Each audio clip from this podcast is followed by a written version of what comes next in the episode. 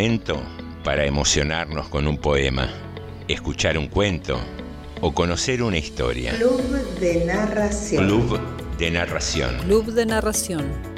Un espacio donde la cultura se vuelve entretenimiento. Nos encontramos los lunes a las 22 en FM 89.5, Radio Municipal General Rodríguez. ¿Estás escuchando Club de Narración?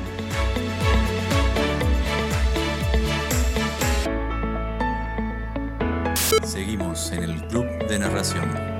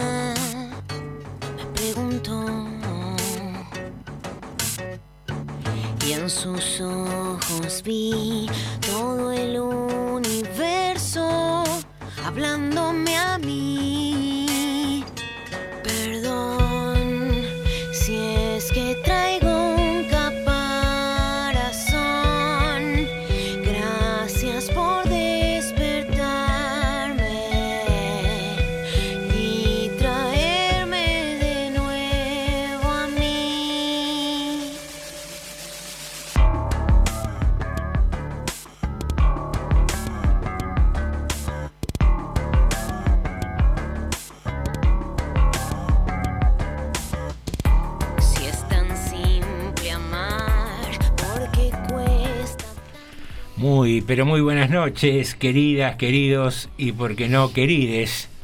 Bienvenidos a un nuevo episodio del Club de Narración, en este caso el número 24. Estaba en duda porque no recordaba exactamente qué episodio era. Y aquí estamos dispuestos a disfrutar otro lunes a la noche, a bajar un cambio, a encontrarnos con la literatura, con la música, con la charla y por suerte, y desde hace unos cuantos programas no estoy solo, me acompaña ella que es eh, más dulce que una golosina. Me viene a la cabeza los M&M, que son muy ricos, pero ella es M&M porque es Marisa Moyano. Hola José, hola a todos. Nos seguís engañando con que viene la primavera y hace frío todos los lunes que venimos al programa. Sí, pero digamos que adentro del estudio está. Sí, acá está lindo. Igual hoy había algo de humedad, estaba medio raro el clima, ¿no? Sí. No, no sé si me animaría a decir que estaba frío. No sé qué opina usted, Daniel Batalov. Bastante pesado el día.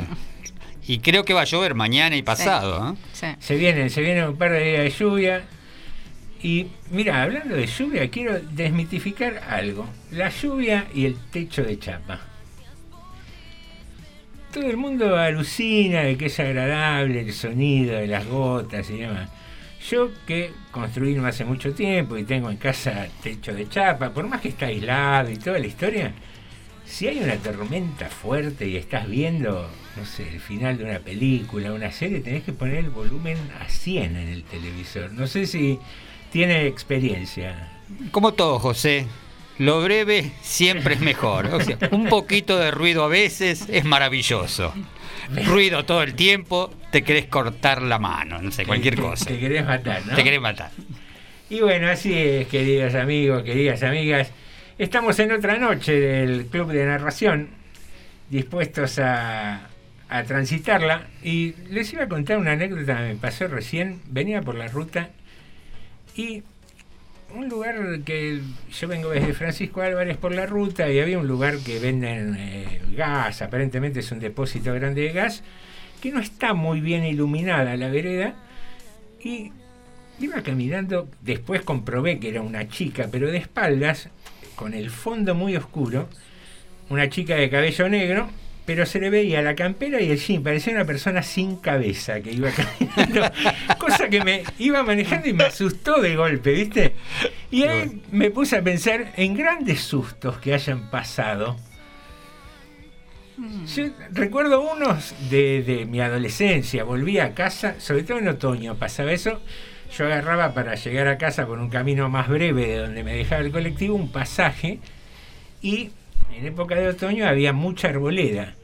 Y el vientito de la madrugada, viste, en la adolescencia, de volver tarde, de bailar y eso.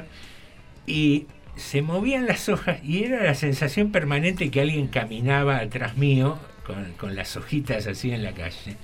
Y esta noche me rememoró a esos sustos que, que te sorprenden. ¿Tiene alguno en la memoria? Es, cierto, eh, volver tarde eh, de jovencito en calles oscuras, se sienten ruidos por todos lados y uno está cabeceando todo el tiempo para arriba, para abajo, porque piensa que está todo cerca y todo amenazante, ¿no? Eso es cierto eso. La, ¿eh? la noche sobre todo. La ¿no? noche, sí. Y, y la soledad, volver solo. Y poca iluminación. eh, la, la aventura del regreso. El regreso. Y aparte uno no está siempre bien en buen estado cuando regresaba, ¿no? Claro, generalmente Sí. está, digamos, Sí. con algunas libaciones alcohólicas Claro. y, y después de una, de una larga noche. Pero bueno, más allá de eso, como es habitual en nuestro programa, siempre tenemos una consigna para jugar un rato y estamos en tiempo de elecciones. Eh, ya después hablaremos más adelante de en qué se ha convertido la política, si en un producto de marketing o no. Pero pensaba asociando y para sacarlo un poco del tema político, grandes elecciones que uno debió tomar en su vida. Ajá. Oh, difícil. ¿Difícil? Sí, Eh, porque no creo que fueran muchas, no. No. creo que fueran muchas, las importantes, ¿no? Sí, y sí, aparte, las elecciones son cuando tenés un par de alternativas. Hay otras situaciones que te llevan normalmente a una consecuencia. Porque uno puede pensar, yo puedo pensar en este momento, mi casamiento, mi elección de pareja, pero eso es un proceso. Sí. Un proceso O un que- error, depende O un error, pero un enamoramiento y después querer vivir juntos y querer formar una familia. No sé si está en una elección. Una elección podía ser romper eso, esa situación. Podía ser. Podría ser. A mí me viene a la Sí, cabeza, eh, yo coincidentemente con, con tu profesión, Daniel, eh, me gustaba mucho la arquitectura y de hecho empecé a estudiar arquitectura. Primero en una universidad privada, en la Kennedy, después no me gustaba mucho el nivel, me pasé a la UBA, hice, no llegué a, a los dos años completos, habré aprobado diseño 1, para que te, te ubiques el, Sí. el inicio, inicio. Y en ese interín nace mi hijo. Y te hablo del año 89, una época medio difícil. Con lo cual yo ya había hecho un año de abogacía, había dejado y demás, y dije, los arquitectos en Argentina a veces pasan malos momentos. Y, Son taxistas, y- como los ingenieros. sí. Claro, y dije, bueno, hay que volver a la segura, ¿no? Porque, qué sé yo, la, la- la abogacía era algo para lo cual yo tenía algunas vinculaciones y, y- y venía un poco de, de- de amistades y costumbres en el ramo. Y esa fue una elección Sí. que no sé si fue tan feliz a la distancia. Disfruté en su momento mucho de la profesión, pero Esa es una elección, por ejemplo. Yo tomé esa elección cuando decidí tomar una carrera. Había alternativas. Este, uno no piensa, salvo que esté muy seguro, no piensa solamente en una. Eh, Piensa en una principal por ahí, pero siempre se le cruza otra, carrera en la cabeza. Yo estaba entre esa que me gustaba mucho, arquitectura, pero también me gustaba mucho los- la docencia, me gustaba ser maestro, me gustaba ser profesor. Eh, y ahora a la distancia, si me das a elegir, yo no sé si hubiera elegido la otra, viendo cómo me fue. No es que me haya ido mal y que no haya tenido momentos felices con mi carrera, estoy conforme, pero me parece que me hubiera llenado mucho más la docencia.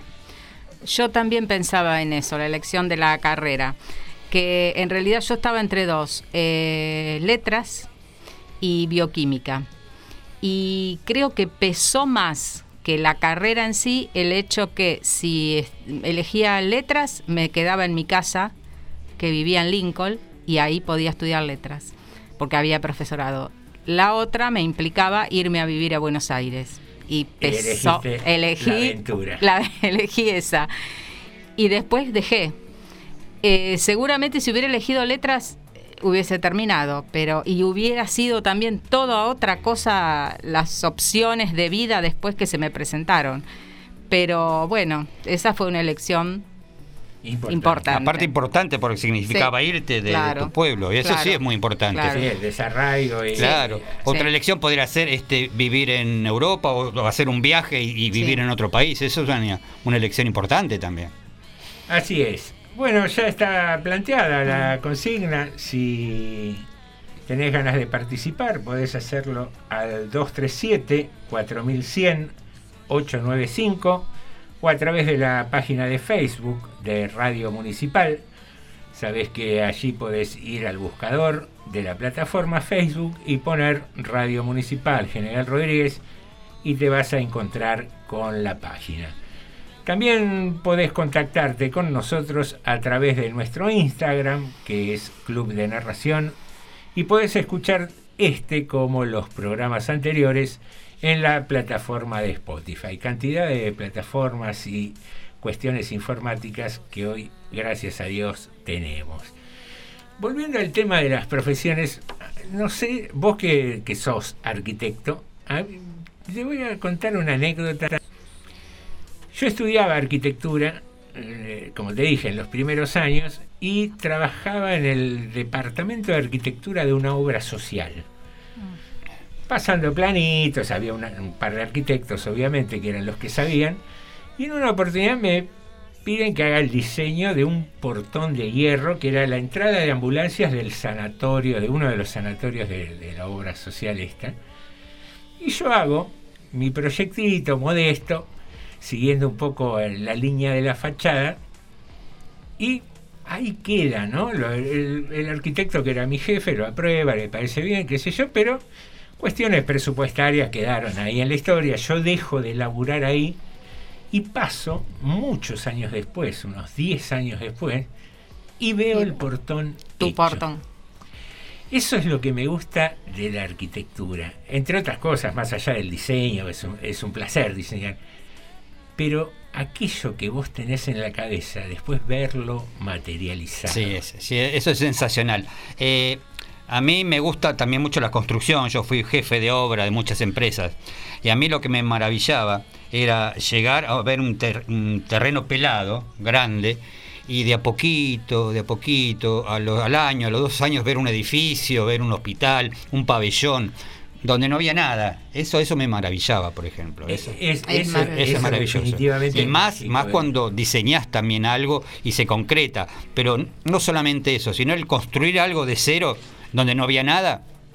Maravilloso. A mí me maravilla también ver las construcciones, los monumentos, las grandes construcciones antiguas y me resulta como imposible que se haya podido hacer. que no está que no está porque humana, claro sin computadora sin, Sí. sin todo lo que tenés ahora para hacer me resulta como algo maravilloso así como pensamos en las pirámides no sé pero también las grandes construcciones sin pensar en los grandes en Europa incluso cuando caminás por Buenos Aires y ves las grandes construcciones del 1900 y me cuesta entender cómo se pudo hacer eso tan maravilloso Con tiempo y mucha gente. Claro. Con tiempo y mucha Hoy, gente. hoy con, eh, digamos, trabajadores de la construcción y ingenieros, arquitectos, calculistas y demás, y hace unos cuantos siglos con esclavos que iban Claro. viviendo ahí en el- en, el, camino, pero había tantos y era mano de obra barata que... No, es maravilloso, se es maravilloso. hacer. No, eh. pero más allá de la broma, eso, el, el ver materializado algo que salió de tu cabeza, eh, más allá que uno puede decir todas las profesiones, no sé, un músico cuando está escribiendo en la partitura, Sí. después escuchar la orquesta, seguramente debe tener una sensación similar. El escritor cuando tiene una historia en la cabeza, pero lo tangible genera como una aproximación mayor, creo yo, ¿no? Sí, No sí, sé, sí, por ahí estoy siendo injusto con otras profesiones. y aparte también relacionado, por ejemplo, con un, un escritor, un pintor, un músico, que por ahí no se conforma, nunca ve, nunca está conforme con lo que realizó, siempre piensa que le falta algo. A mí cuando hacía mis primeras obras, yo esto, esto, cambiaba esto, cambiaba lo otro, detalles, detalles, detalles, y no terminaba nunca. Y no, hay un momento en que tenés que terminar lo que tenés que decir basta porque si no lo terminás más, nunca quedás conforme del todo. Es lo difícil, ¿no? Sí. El, el- el ponerle límite a la creatividad de uno. Sí, al deseo de que quede bien y cosas que veía yo solamente, defectos que veía yo solamente. Una maravilla. Bueno, pintó la charla para ese lado, profesiones, elecciones, que esa es la consigna de esta noche. Y así arranca este club de narración que va a seguir con algo de música. Jorgito, cuando quieras.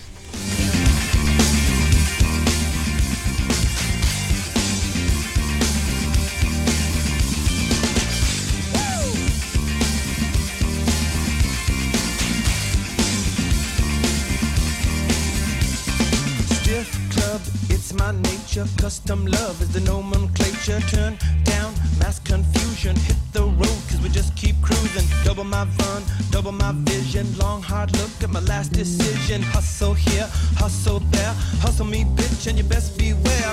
It's emotional, and I told you so. But you had to know, so I told you. Soft walk to horizon, one big crash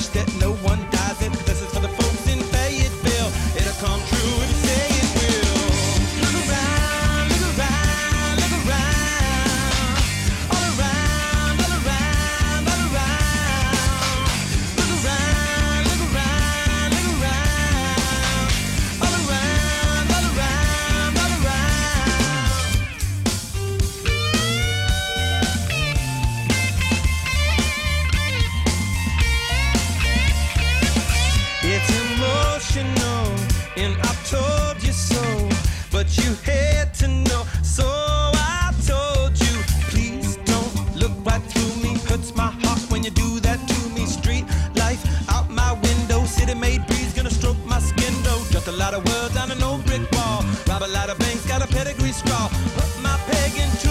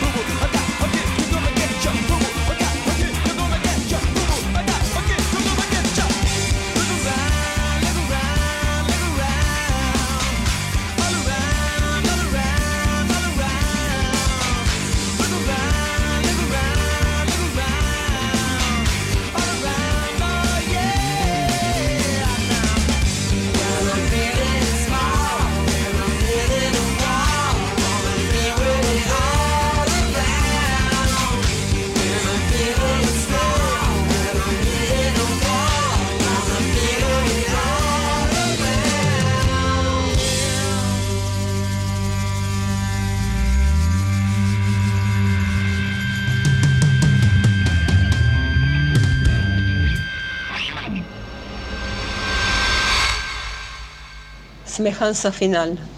Luis Gluck. La última vez que vi a mi padre, ambos hicimos lo mismo.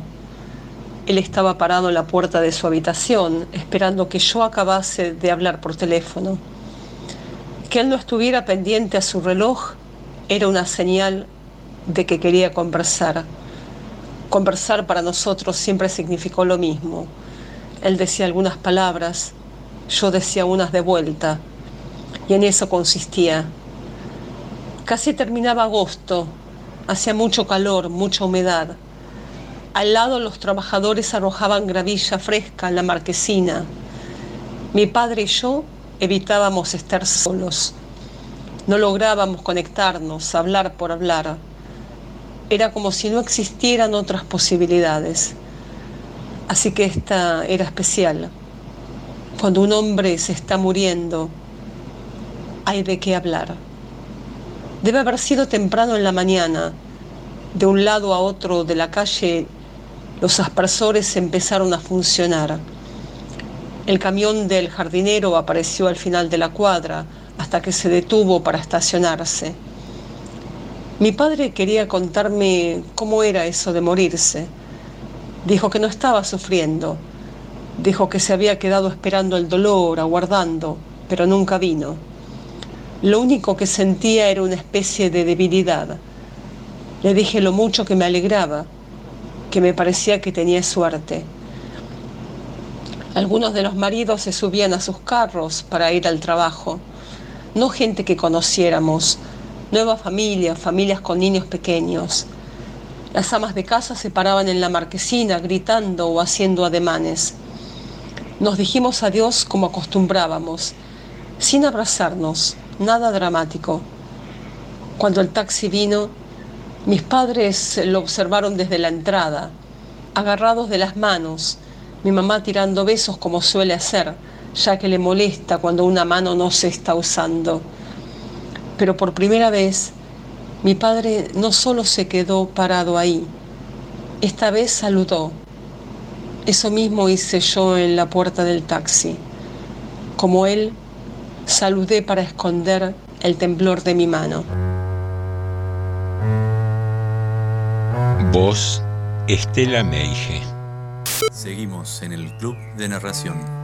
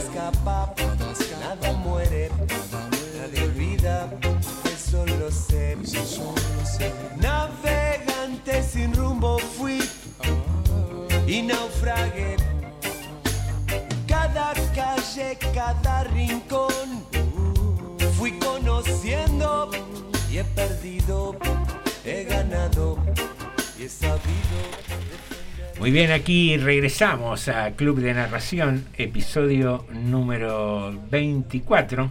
Venía convencido de que era el número 23 el, episodio de hoy y, y venía ya elucubrando, porque me acordé de una película de Jim Carrey que se llama El número 23, que tenía algunas connotaciones eh, medio raras, medio esotéricas, porque el tipo todo le terminaba sumando no, no, me, no me acuerdo exactamente el porqué de la trama. Es más, yo creo que eh, cuando uno se vuelve grande y ha visto mucho cine y ha leído algún que otro libro, las tramas y los personajes se empiezan como a entremezclar. Pero no está mal eso, ¿eh? Se podríamos hacer un collage de distintas películas bueno, y por ahí tenemos una película nueva. A mí me ha pasado de querer recordar una película o un libro y me Y lo encontré a Harry Potter de grande, vestido de gaucho con Martín Fierro. y bailando tap con Fred Astaire, por ejemplo. No, no. Buen ¿qué ejercicio. pasa? Un gran consejo para la gente joven es que no crezca. ¿Qué, qué querés que te diga? Porque empieza a flaquear la memoria. Quien tiene una memoria prodigiosa parece ser es Marisa, porque en la tanda hablábamos del separador que escuchamos recién, y Marisa me decía, el separador sonó no hace tanto tiempo en el programa y yo justo estaba yendo de un lado al otro, y digo, esos libros, esos momentos, la música que marca un tiempo determinado en la vida de uno, ¿no? Mm. Eh, no sé si les pasa con alguna obra en particular, con algún músico en particular. No, yo me, ahora hablando de libros, me acuerdo que uno de los primeros libros que leí que mm, me emocionaron mucho, me gustaron mucho y que me lo comí eh, así rápidamente fue sobre héroes y tumbas. Tenía 16 años y me acuerdo de estar, yo estaba yendo a la costa y me acuerdo de estar en el micro leyendo y después sentado en un mural de una casa, un muro de una casa leyendo. O sea, no podía parar de leer ese libro y estaba de vacaciones, estaba recién llegando y hasta que no lo terminé no lo pude dejar. Es, es increíble. Sí, a mí me, ha pasado también. Bueno, por ejemplo, uno que me acuerdo ahora, de vacaciones, eh, Paula de Isabel Allende, me lo leí en dos, no sé, en algunos ratos de, de- de playa, en una reposera bajita. O también el otro día me acordaba un libro que cuando fui por primera vez a un lugar a- acá en la costa, que después lo descubrimos y fuimos, vamos todos los años, eh, en una Y casa... que no diremos el nombre para que no, vaya nadie. Para que no vaya nadie, pero bueno, sí, en Mar de Cobo es.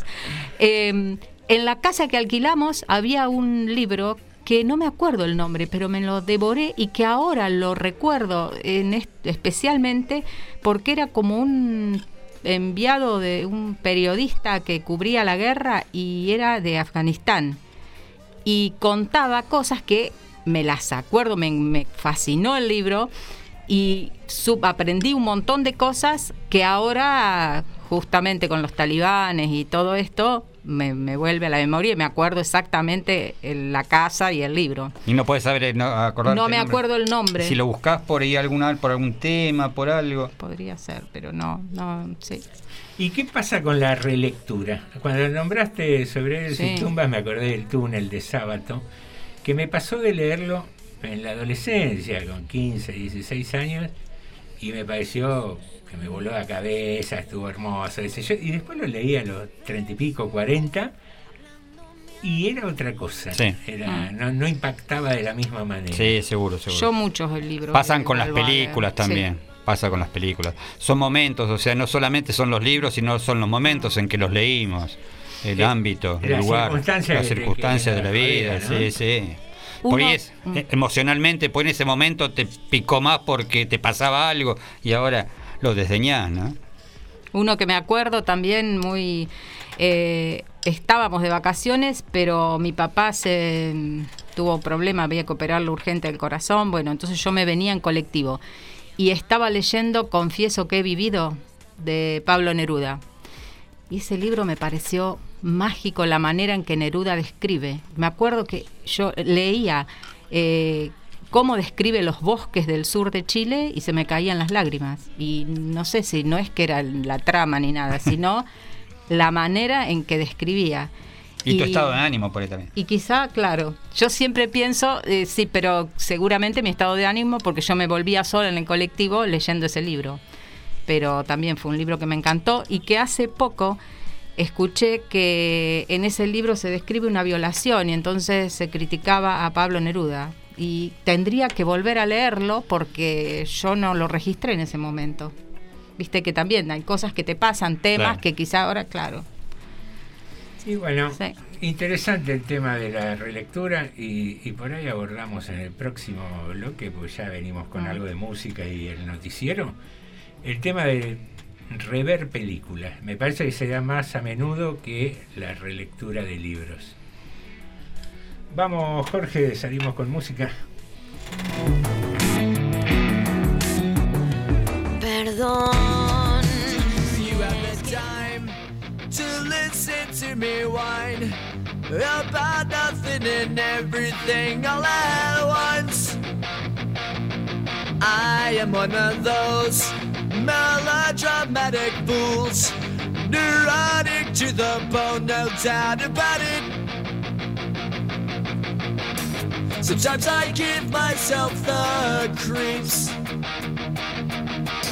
Sometimes my mind plays tricks on me. It all keeps adding up. I think I'm cracking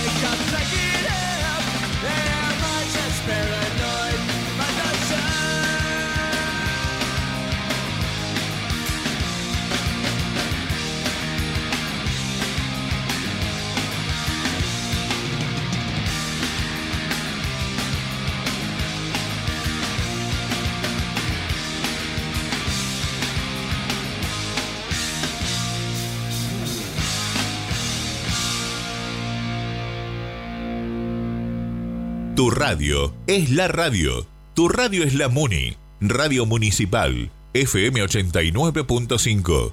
Una radio a tu estilo.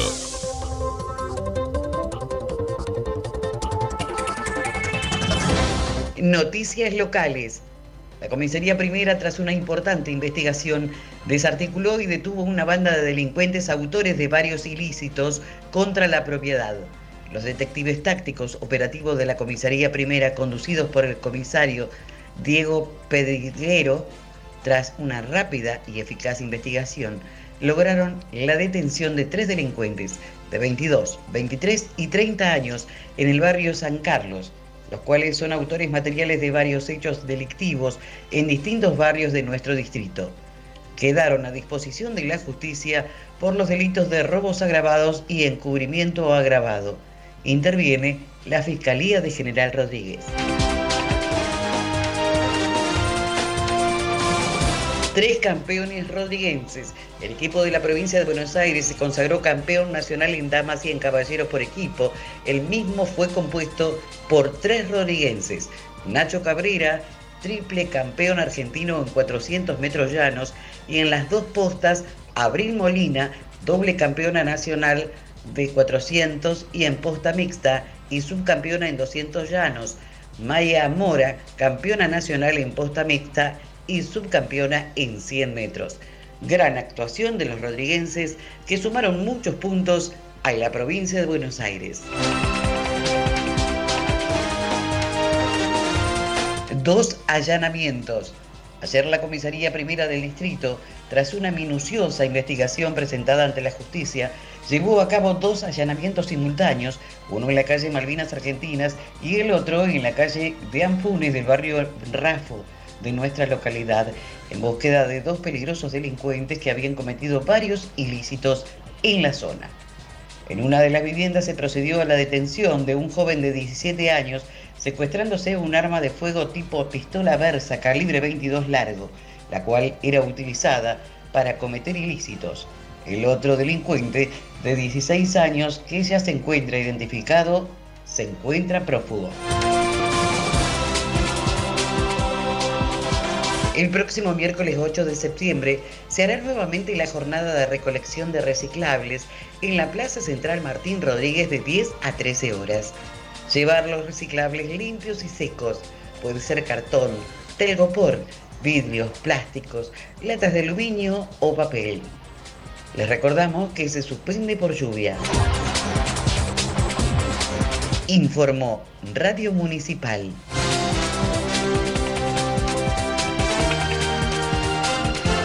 Sintonizanos bien. Engánchate con nosotros. Ni se te ocurra moverte. Estás en la radio. Radio Municipal FM 89.5. Quédate.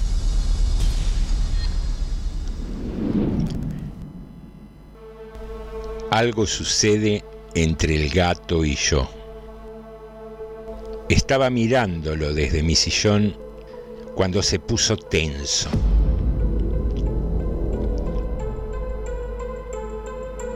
Irguió las orejas y clavó la vista en un punto fijo del ligustro. Yo me concentré en él tanto como él en lo que miraba. De pronto sentí su instinto, un torbellino que me arrasó. Saltamos los dos a la vez. Ahora ha vuelto al mismo lugar de antes. Se ha relajado y me echa una mirada lenta como para controlar que todo esté bien. Ovillado en mi sillón, aguardo expectante su veredicto. Todavía tengo la boca llena de plumas. Felinos, Raúl Brasca. Seguimos en el Club de Narración.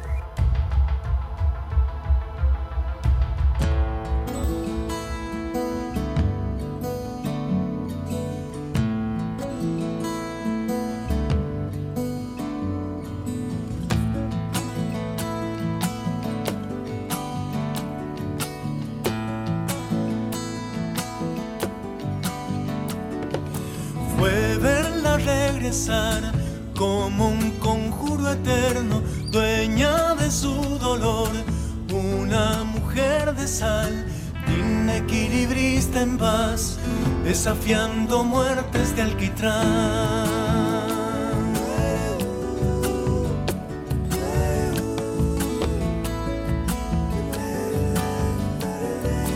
Caradón silvestre en flor, en cicatriz danzante, una ilusión de pan, pintando su verdad, el refugio a mi canción y la cuna en tierna dimensión.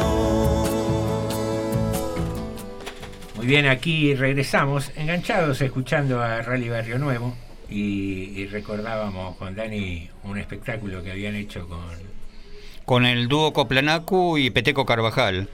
Hicieron una gira, grabaron y un espectáculo muy lindo. Hay, hay que buscarlo, es recomendable. Sí, sí, sí. Recomendable. Bueno, damas y caballeros, es una noche en la que hay pocas ganas de laburar. Estamos charlando relajadamente. Pero bueno, hemos hecho lectura de la novela Catedrales de Claudia Piñeiro. Ya la teníamos terminada hace un, hace un par de programas y por una cosa o por la otra no, no llegamos a entrar con la recomendación. Eh, Sabes, siempre que no nos gusta hablar de críticas, primero porque no, no nos creemos capacitados para criticar a un autor, y, y básicamente en lo personal porque creo que la literatura es eh, eh, muy subjetiva, recién lo decíamos, ¿no? Hay, hay obras de autores consagrados que uno las lee en determinadas circunstancias y le gustan mucho y en otra le gustan un poco menos o no le llegan a gustar o no llegan a movilizar lo, lo suficiente. Pero yo les diría que Catedrales, eh, digamos, como título es una novela recomendable, una historia curiosa que narra el asesinato de una chica adolescente de 17 años, o al menos así se lo presenta, como un hecho policial, y una investigación que a lo largo de 30 años no logra develar eh, cómo fue el caso. Y lo interesante es que eh, la novela tiene unos cuantos personajes. Ana, que es la víctima, Lía y Carmen, que son hermanas de Ana, Julián, que es el esposo de Carmen, Mateo, que es el hijo de este matrimonio, y el padre Alfredo y Marcela, que era su mejor amiga. ¿Por qué menciono a todos los personajes? Porque lo interesante de la novela es cómo cada uno de estos personajes ve ese hecho, cómo lo entiende, cómo lo analiza, cómo lo justifica o cómo lo, lo llega a considerar inexplicable. Y en esa trama empiezan a jugar un montón de cuestiones, porque este hecho sucede en el seno de una familia muy católica,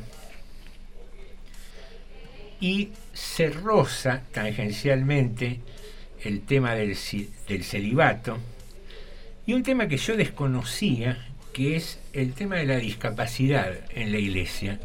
Los sacerdotes eh, no pueden eh, dar misa a aquellos que tienen discapacidades físicas, no pueden ni siquiera entrar al seminario, ¿no? no pueden llegar a consagrarse como, como curas, cosa que desconocía yo en absoluto y que me llamó muchísimo la atención. Y mm, nada, me, me gustó mucho el, el juego de los distintos personajes en cómo llegan a ver esa historia. Con distintos puntos de vista, distintos Claro. puntos de la realidad. El mismo hecho visto de distintos El mismo puntos hecho de vista. Sí. visto a través de estos 6, 7 personajes y, y el desenlace también es muy muy bien llevado hasta el final y aún así hecho el desenlace uno ve que los distintos personajes con su formación propia de, de creencia o de descreencia en algunos de los casos eh, cómo llegan a a reubicarse dentro de ese núcleo familiar, ¿no? Y cómo a veces eh, convicciones tan fuertes como la religión justifican o no eh, conductas humanas que por ahí en un contexto ajeno a la religión uno la- las podría calificar inmediatamente, ¿no? Como un delito, por ejemplo.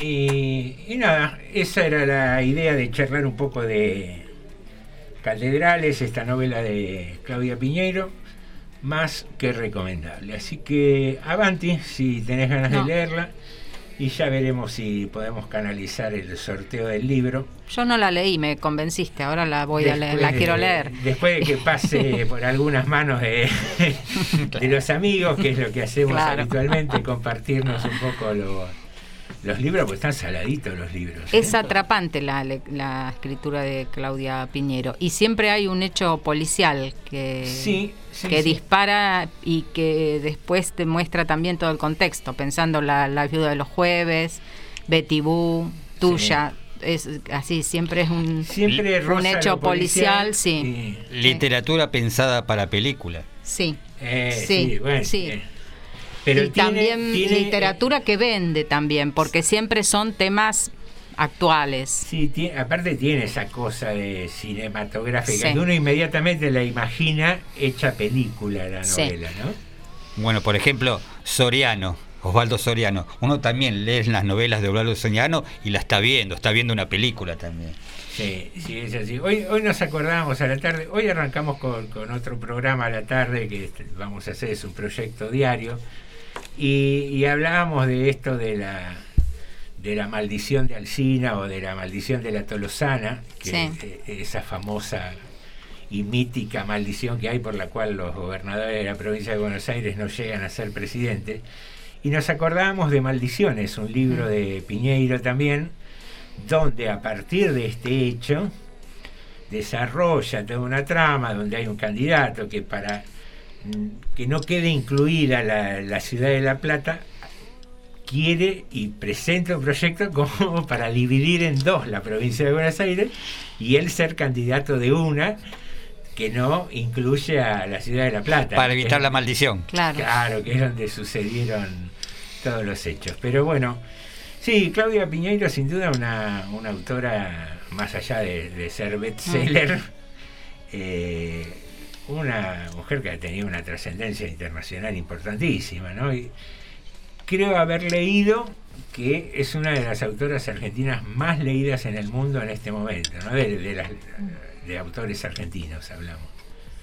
Así que recomendable, recomendable la novelita de Claudia Piñeiro. Y vamos a seguir con un ratito más de música, ¿les parece? Vale. ¿Te imaginas cómo de nosotros han hablado? Dicen que por ser amantes somos descarados. Y no saben que lo nuestro es algo profundo. Si supieran que te amo como nada en el mundo. Dicen ser casados somos algo prohibido.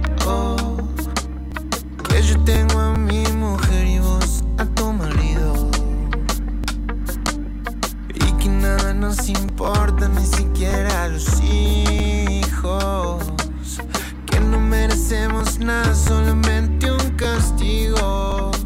No vivimos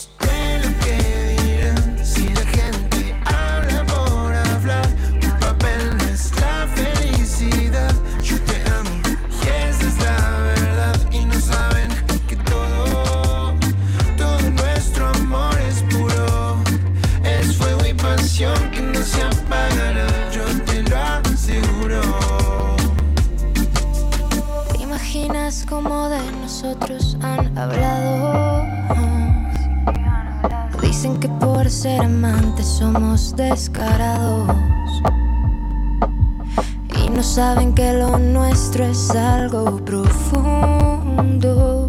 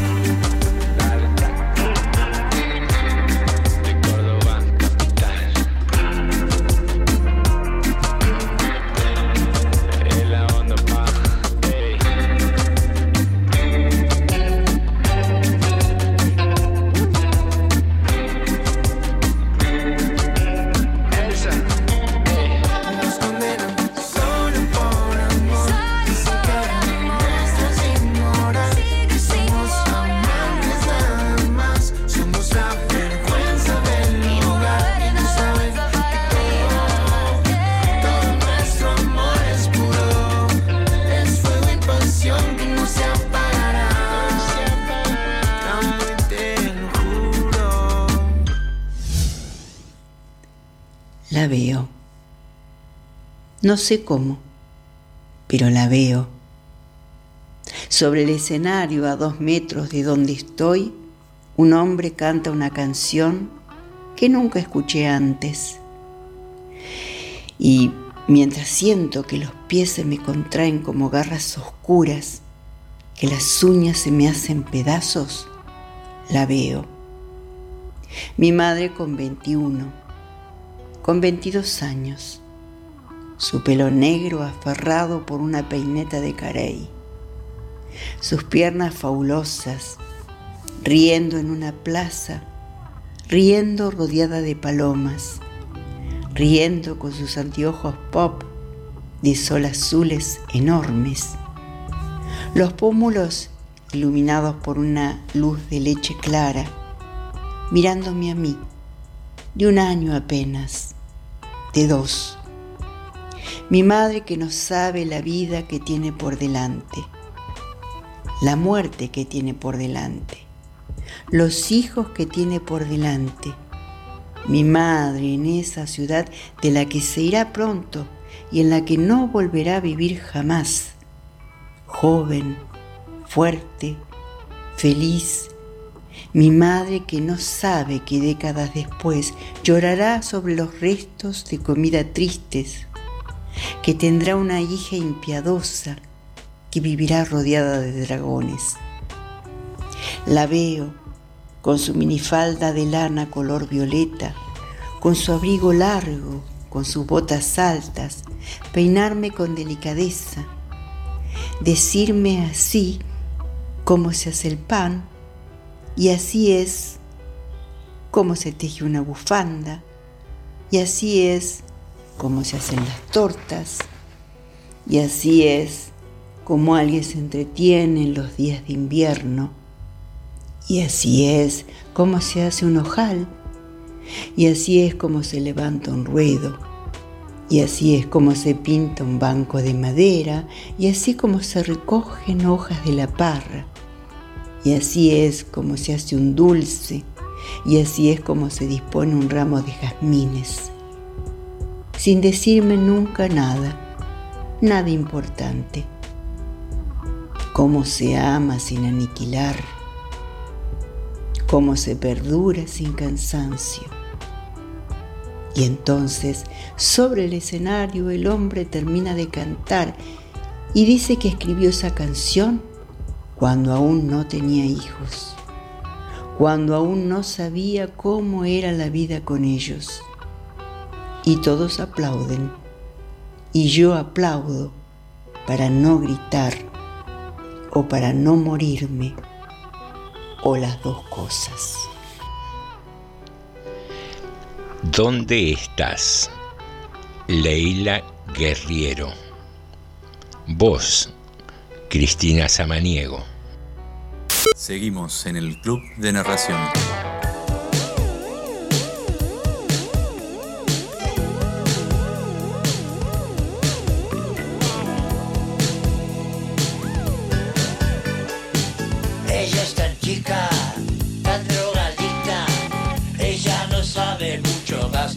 Que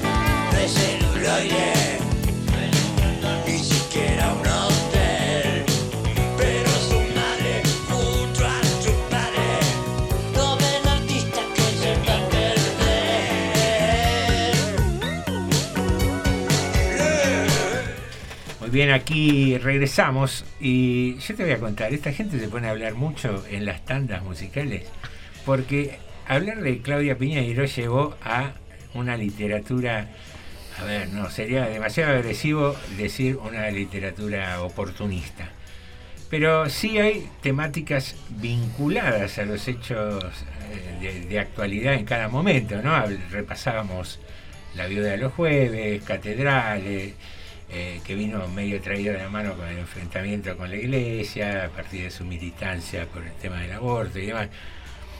Y ahí se nos abrió un poco un, debate de decir, ¿está bien o está mal que un autor eh, tenga el ojo clínico como para vender?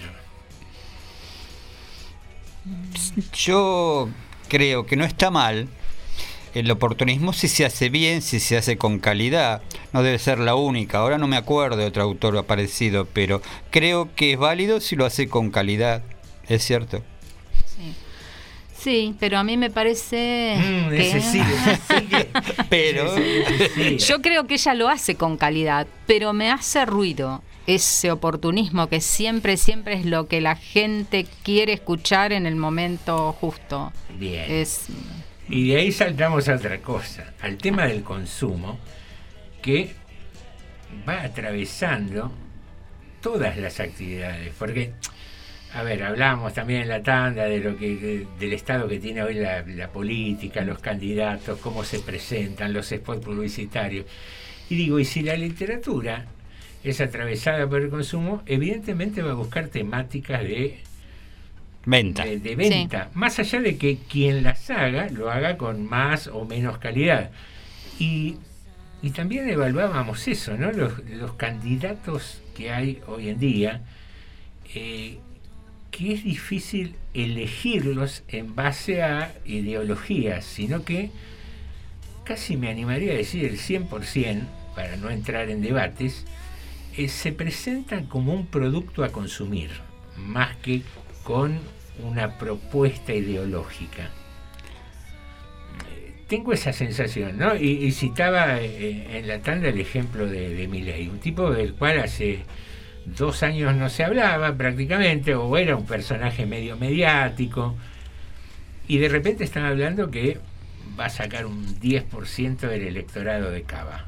Yo, eh, dentro del margen de mi ignorancia, es bastante amplio, decía, hay 3 millones de habitantes en capital, supongamos que vote la mitad, un millón y medio. Un 10% son 150 mil votos.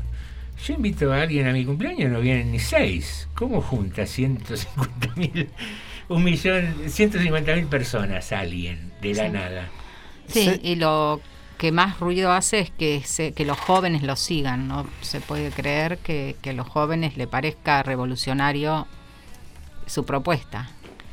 Es que vamos a eso, ¿no? Hablamos de, de- de la creación de esas figuras a partir de los medios de comunicación o de las tendencias, las modas, los caprichos, como quieras llamarlo, pero digo, la cultura humana está siendo arrasada por eh, el formato consumo, me parece. Se desprestigia la política, se dice que son todos iguales y después se fomentan personajes extraños que salen de la nada, como lo muestran como si no salieran de la nada. Nadie dice que trabajó para tal, que trabajó para Bussi, que trabajó para Caballo. Eso no se dice. Mi ley es lo nuevo, lo distinto, lo que puede cambiar. Y es una mentira porque los que analizan un poco de dónde viene lo conocen. Es la misma política económica de tantos años, pero bueno, tiene, el poder tiene que presentar un personaje nuevo porque lo anterior fracasó. Está bien, pero yo voy a esto, Dani. eh, ¿Qué nos pasa a nosotros como electores? No hace mucho tiempo, eh, creo que todavía estábamos en la presidencia de Macri, que Lindita Carrió, si bien que es una mujer de la política tradicional, con las diferencias que uno pueda tener, que viene del radicalismo de muchos años, que se fue, que formó 20.000 partidos y se peleó y se iba. Pero sacó un 50% de los votos y de repente después, en una elección No de sacó 3, nada. 4 años antes o 3, 4 años después, no llega a un Sí. 5 o 6%. Es como si la gente se olvida, pero Eh, bueno, eh, pero son los digo, medios de comunicación los que hacen Está bien, pero olvidar. somos tan tontos que los medios de comunicación o ya entramos a esa cultura donde elijo aquello, y no hablo solo de la política, hablo de todos los ámbitos, ¿no? Eh, elijo la música que me machaca en la cabeza o la que me gusta porque es rara, el autor que es raro, el autor que está de moda. No, ahí, influyen. pregunta, nos influyen nuestros gustos, nos influyen nuestras decisiones, nos influyen constantemente. Eh, es evidente que pasa eso, sí, Mm. seguro. Pero somos muy permeables entonces. Somos muy permeables. Somos sí. permeables. Sí, sí, sí. Porque quiere decir que nuestras Sí, porque es convicciones lo son que, bastante endebles. lo que entonces. decíamos antes, ¿qué expli- ¿cómo podemos explicar que Trump fue presidente de Estados Unidos, que Bolsonaro es presidente de Brasil? Porque vos decís que son tontos, no, pero sí permeables a lo que le imponen. Es muy loco, ¿eh? Sí, muy Peligrosamente loco. sí. Sí, sí.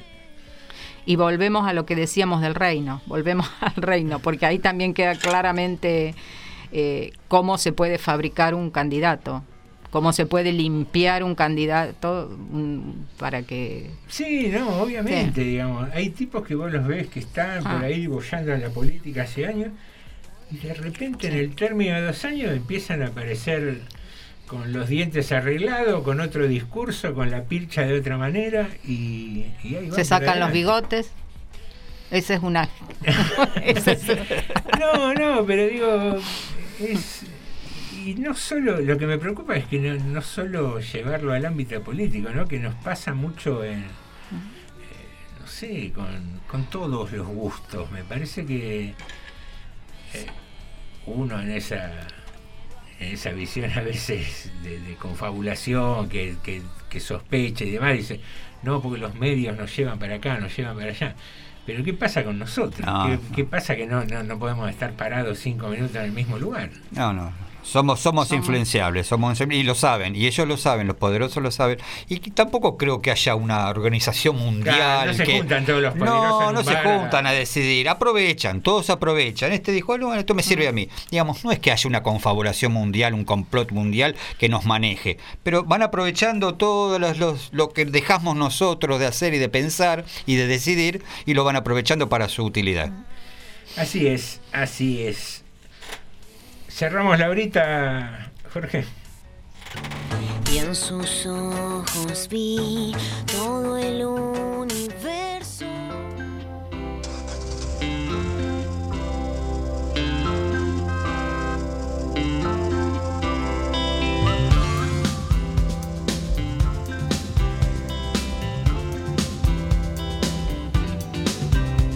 Caminamos juntos por calles grises hablando sin parar. Cuando el tiempo pasa y la noche llega nos sentamos a mirar cómo corre el mundo y la mitad del mundo duerme también. ¿Dónde vas hombre? ¿Dónde vas mujer? Y este amigo me dice que sentía frío por las noches de calor. Que hace un tiempo creía que era imposible estar bien en soledad. Que la cama fría en la noche tibia que luego pasó un tiempo de lunas ebrias y noches de placer Y que ahora está descansando, sonríe y me dice Vos sabés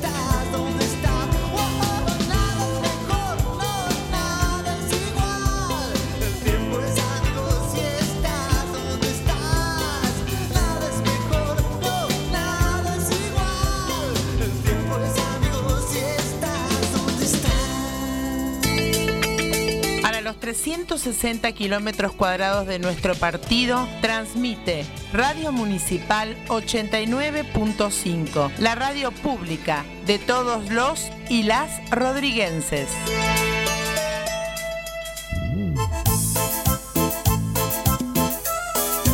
Votemos todos a Pancho Pin, que nos represente, es el que siempre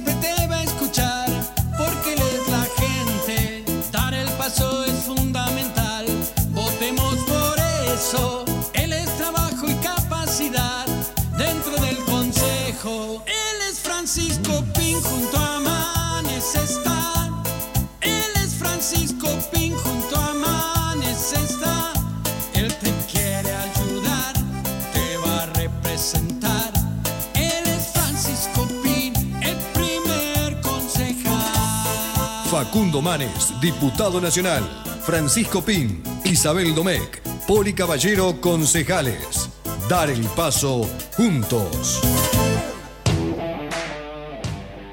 Atención, nuevas medidas. Según decreto número 750-20, la Municipalidad de General Rodríguez dispone el uso obligatorio de elementos de protección que cubran nariz, boca y mentón o mascarilla de tela de confección doméstica para todas las personas que circulen dentro del ámbito del partido de General Rodríguez, tanto para ingresar o permanecer en entornos públicos o privados, como en cualquier otro lugar donde se realicen actividades autorizadas y exceptuadas por las autoridades tanto nacionales como locales. Municipalidad de General Rodríguez, Gobierno del Pueblo.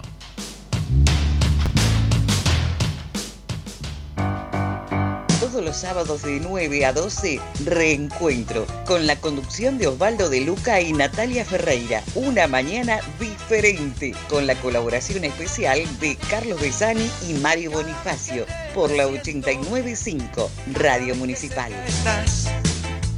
Me recorre por el Si buscas el mejor entretenimiento, la mejor música, la compañía perfecta. Es muy probable que te hayas equivocado de programa. Llega a FM 89.5 Tarde de Morondanga. Morondanga. Morondanga. Morondanga. Morondanga era. Noticias, deportes, policiales, política, interés general. Ahora que nos encontraste, Hacete cargo.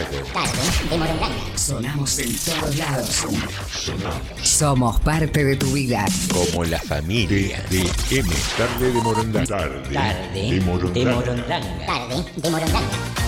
Desde el lunes 6 de septiembre A las 18 horas. en la tarde de Radio Municipal. En General Rodríguez llevamos años con los mismos problemas y los mismos nombres en el gobierno. Más del 60% no tiene acceso a agua potable, cloacas y pavimentación. Nos faltan escuelas, centros de salud, una verdadera planificación urbana sin cortes de luz y también mayor oferta de trabajo para los jóvenes. Mete a la izquierda en el Consejo. Mete luchadores. Votá FIT 1A Unidad de la Izquierda. Duarte, Sobral Stuber y Enrique Maitén al Consejo. Del Caño, del Play Giordano al Congreso. Nuestra información llega antes. Noticias en su punto Noticias justo. en su punto justo. Y un sonido tan especial que se diría que se escribe diferente. Radio Municipal 895. Distinta a todas.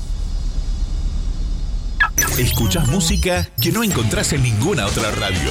Radio Municipal FM 89.5. Porque somos distintos. Noticias al instante. Música sin tiempo.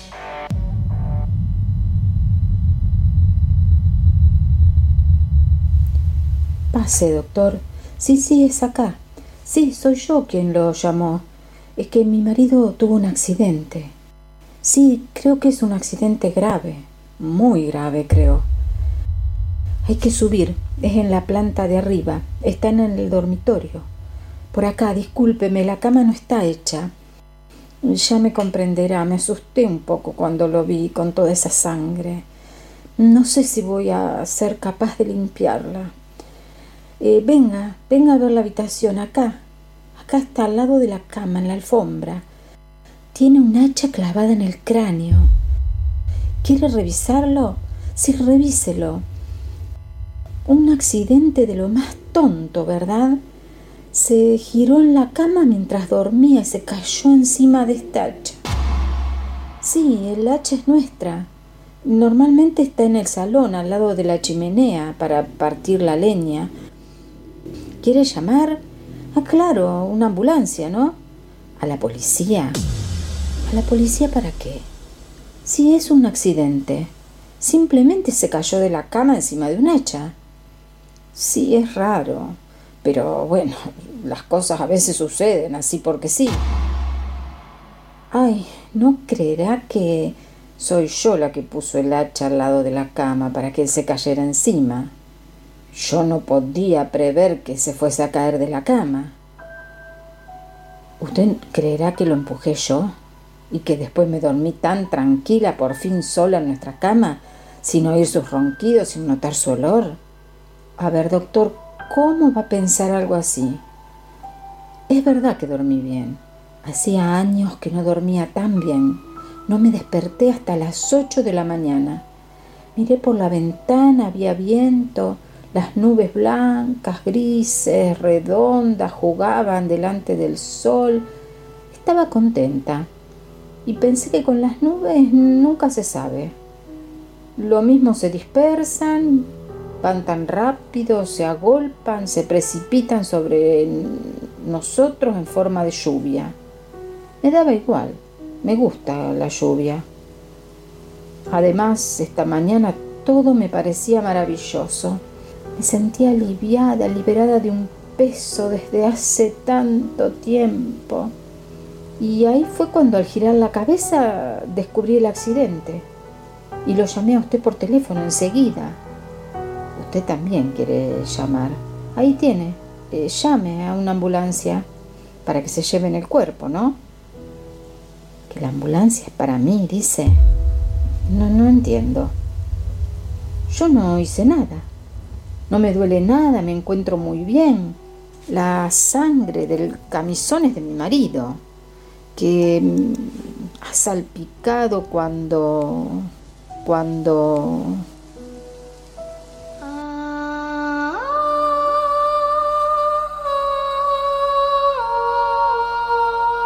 El hacha. Agota Christoph. Voz Marisa Moyano.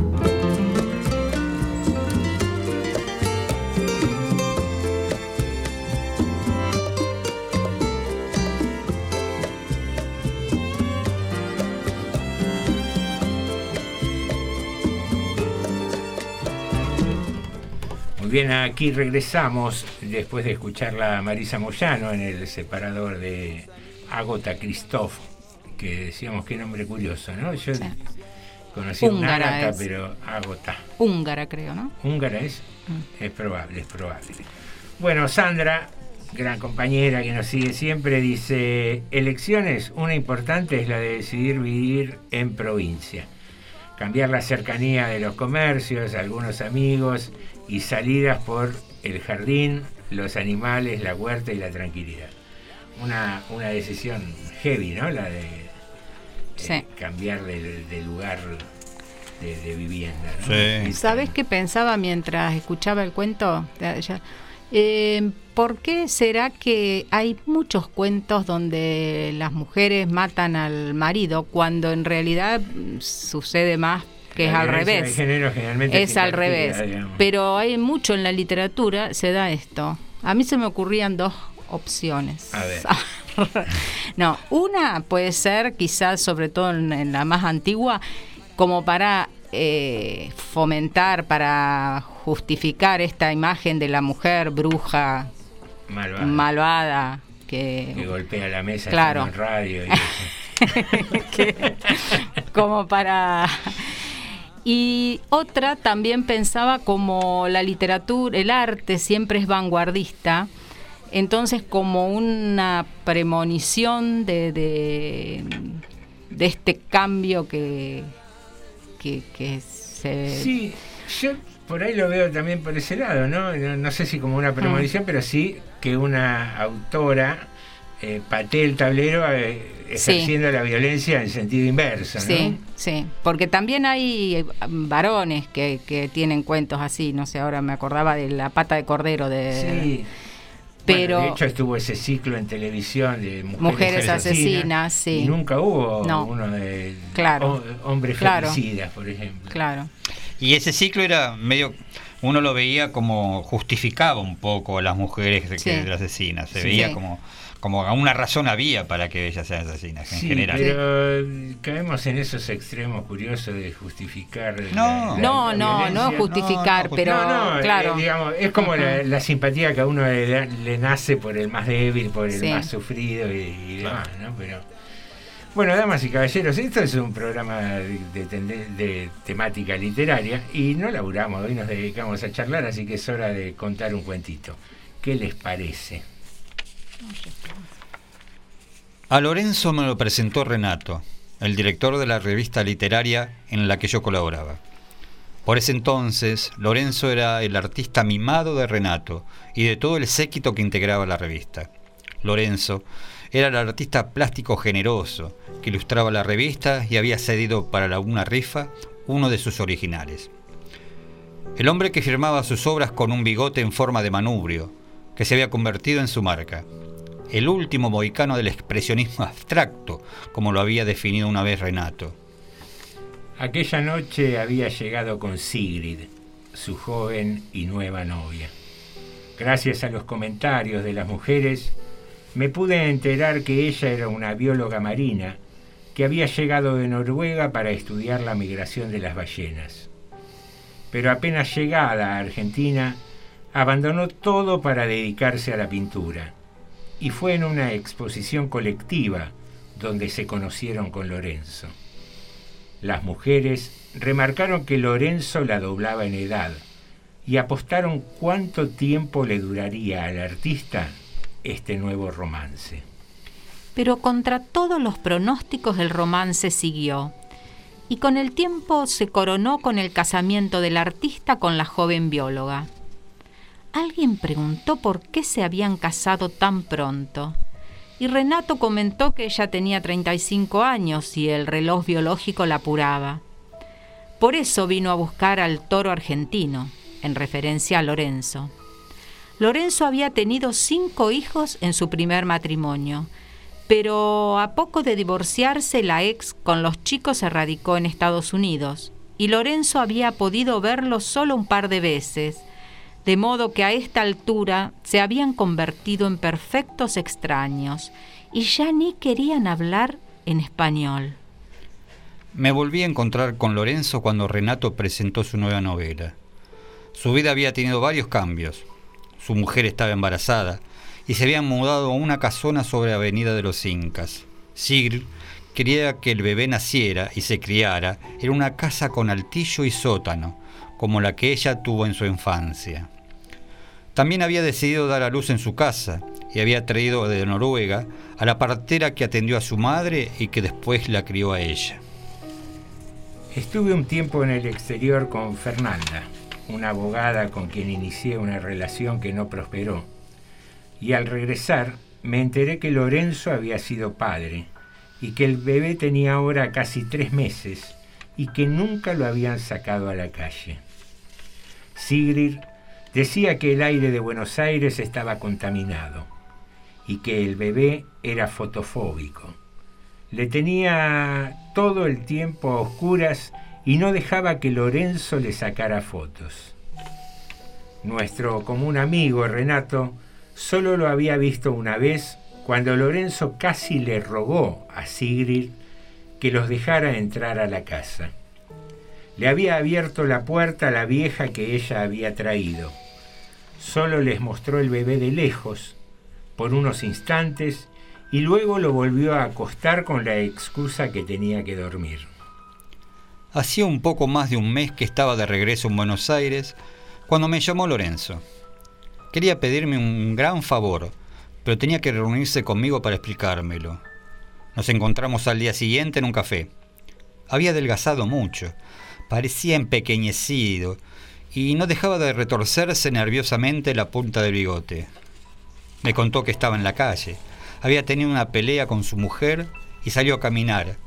Y cuando regresó, Sigrid había cambiado la cerradura, lo había denunciado y no le permitían volver a entrar a la casa. Me preguntó si Renato me había contado algo del bebé. Le respondí, le respondí que sí, pero que no sabía cuándo había de cierto y cuánto de exageración. Su voz se volvió más temblorosa y con tristeza me dijo que todo era cierto y aún peor. Ella decía que no era necesario vacunar al bebé porque aún no salía de la casa.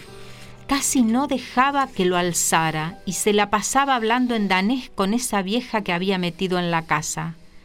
Entre las dos estaban tramando algo que tenía que ver con el bebé. Discutieron porque el bebé no engordaba y Sigrid tuvo que reconocer que ya no podía amamantarlo. Aún así, no quiso comprar leche maternal en la farmacia.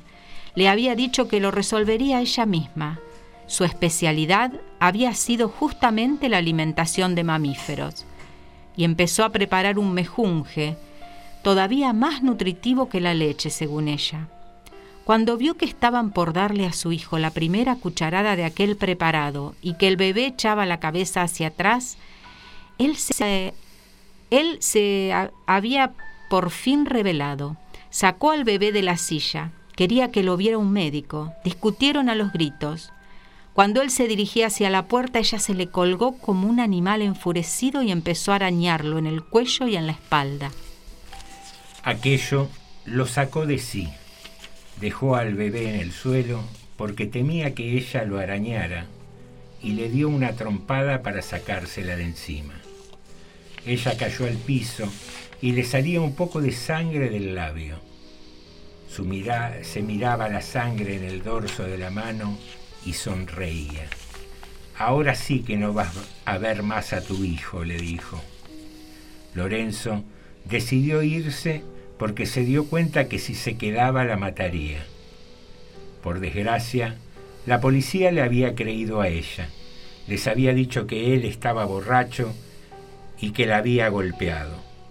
Terminó pidiéndole si le hacía el favor de hablar con mi amiga, la abogada.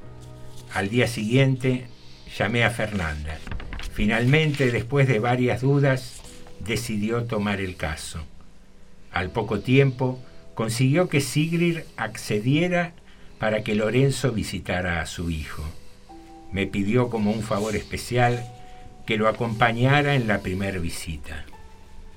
Cuando llegamos a la casona, Lorenzo me hizo notar lo descuidado que estaba el parque y que había un caño como de gas que habían instalado después de su partida. Se asomó por el lateral de la casa y me dijo que el caño iba al sótano.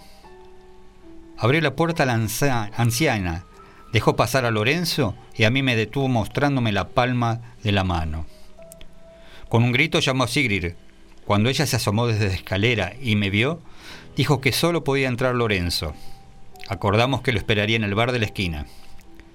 No habían pasado más de 15 minutos cuando Lorenzo entró al bar con la cara desencajada cubierta de sudor.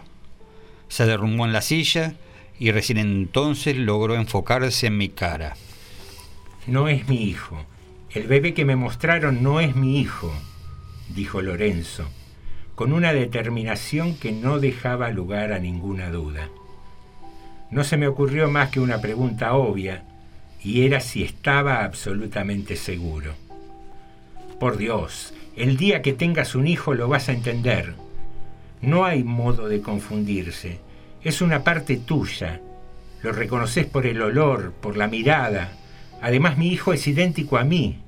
Este bebé no sé de dónde lo sacaron. Pero ¿te das cuenta el plan?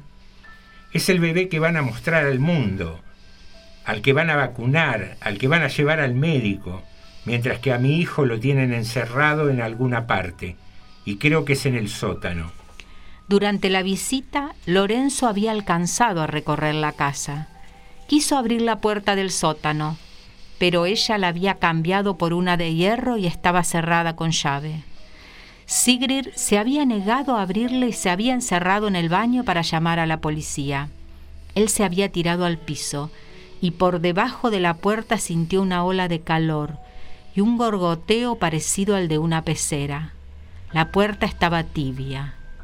Estaba en esa posición tratando de ver algo más por abajo de la puerta cuando sintió algo frío en su nuca. Era la vieja que le apoyaba el caño de una carabina en la cabeza. Le indicó que se pusiera de pie y que salga. Le pregunté qué haría ahora y me dijo que no sabía. A los dos días me llamó Fernanda. Me preguntó sobre lo sucedido, porque Lorenzo había ido a verla al estudio. No sabía si seguir con el caso. Lorenzo estaba muy alterado y tenía una nueva denuncia por violencia. Estaba obsesionado por hacer una prueba de ADN, pero no soportaba esperar los tiempos judiciales. El final de esta historia lo leí como todos en los diarios. Dos días después de mi conversación con Fernanda, Lorenzo trató de entrar al sótano de la casa por una pequeña ventana lateral. Cuando rompió el vidrio de las dos mujeres se despertaron. Mientras Sigrid llamaba a la policía, la vieja bajó al sótano con el rifle. Según declaró, el sótano estaba a oscuras y no alcanzó a reconocerlo. Solo vio a un hombre que pareció tener un arma en la mano y que intentó saltar sobre ella y disparó instintivamente. Durante los días siguientes sigue el caso en los diarios. La vieja estuvo detenida 24 horas y enseguida la exculparon. Las dos mujeres se recluyeron en la casa y nadie pudo entrevistarlas. Muchas veces en estos años volví a pensar en Lorenzo, sobre todo cuando nació mi hija. Inclusive cuando nos mudamos a colegiales, evitaba pasar por Avenida de los Incas, donde estaba la casona en la que había muerto Lorenzo. Pero fue esta mañana en que me decidí a escribir esta historia. Tuve que llevar a mi hija al jardín por el acto de celebración del Día de la Independencia. Hacía un frío cruel y todos los chicos se agolpaban en la entrada. Habían juntado a los de jardín con los de primaria y se iban formando muy lentamente las filas por grados. Escuché de pronto un susurro de dos madres paradas junto a mí. Mira cómo lo manda. Por Dios, pobre criatura, con un día así. Seguí la mirada de ellas y vi a un chico de unos 10 años muy flaco y con la mirada fija en el suelo, que solo llevaba un pullover liviano y unos pantalones con remiendos. Los pantalones le quedaban cortos y vi que debajo no tenía medias. ¿Quién es la madre? La madre nunca viene. Siempre lo trae y lo lleva esa vieja. Me di vuelta y la vi contra una de las paredes, tal como la recordaba, milagrosamente intacta como una reliquia fósil. Me acerqué lo más que pude a la fila donde estaba el chico y lo estudié mientras cantaba el himno. No se parecía en nada a Lorenzo y por lo que recordaba, tampoco tenía los rasgos de Sigrid. Cuando terminó el acto, me quedé en la puerta hasta verlos salir y caminar hacia Avenida de los Incas, al paso lento de la vieja. Subí temblando de frío al auto con mi hija y mientras encendía la calefacción, con el primer soplo de calor que empañaba los vidrios, pensé en esa otra ola de calor que subía desde un sótano, con una puerta de hierro, y en ese otro ser, muy bien protegido, que vivía ahí abajo. Una madre protectora de Guillermo Martínez. Guillermo Martínez es autor, entre otras obras, de Crímenes Imperfectos, una novela que fue llevada al cine como Los Crímenes de Oxford. Un autor que particularmente me, me gusta mucho y, y que tiene una variedad de cuentos maravillosas. Queridos amigos, se nos ha ido el programa de esta noche, así que no queda más que despedirnos. Bueno, hasta el lunes próximo, ya pasadas las elecciones sería más. Muy buenas noches a todos y pórtense bien. Bien ahí, eh, jugamos con las elecciones, hoy elegí para tu vida aquello. Votemos bien, diría. Sí, o, o más allá de eso, elijamos para nuestra vida aquello que nos dé felicidad y placer sin joder a nadie. Muchísimas gracias Jorge, nos encontramos el lunes, te esperamos aquí a las 10 de la noche. lo mismo. No sabemos muy bien qué es ni dónde está. Oímos hablar de la hermana más hermosa que se busca y no se puede encontrar. La conocen los que la perdieron, los que la vieron de cerca irse muy lejos los que la volvieron a encontrar. La conocen los presos, la libertad. Algunos faloperos, algunos con problemas de dinero, porque se despiertan soñándola. Algunos que nacieron en el tiempo equivocado myself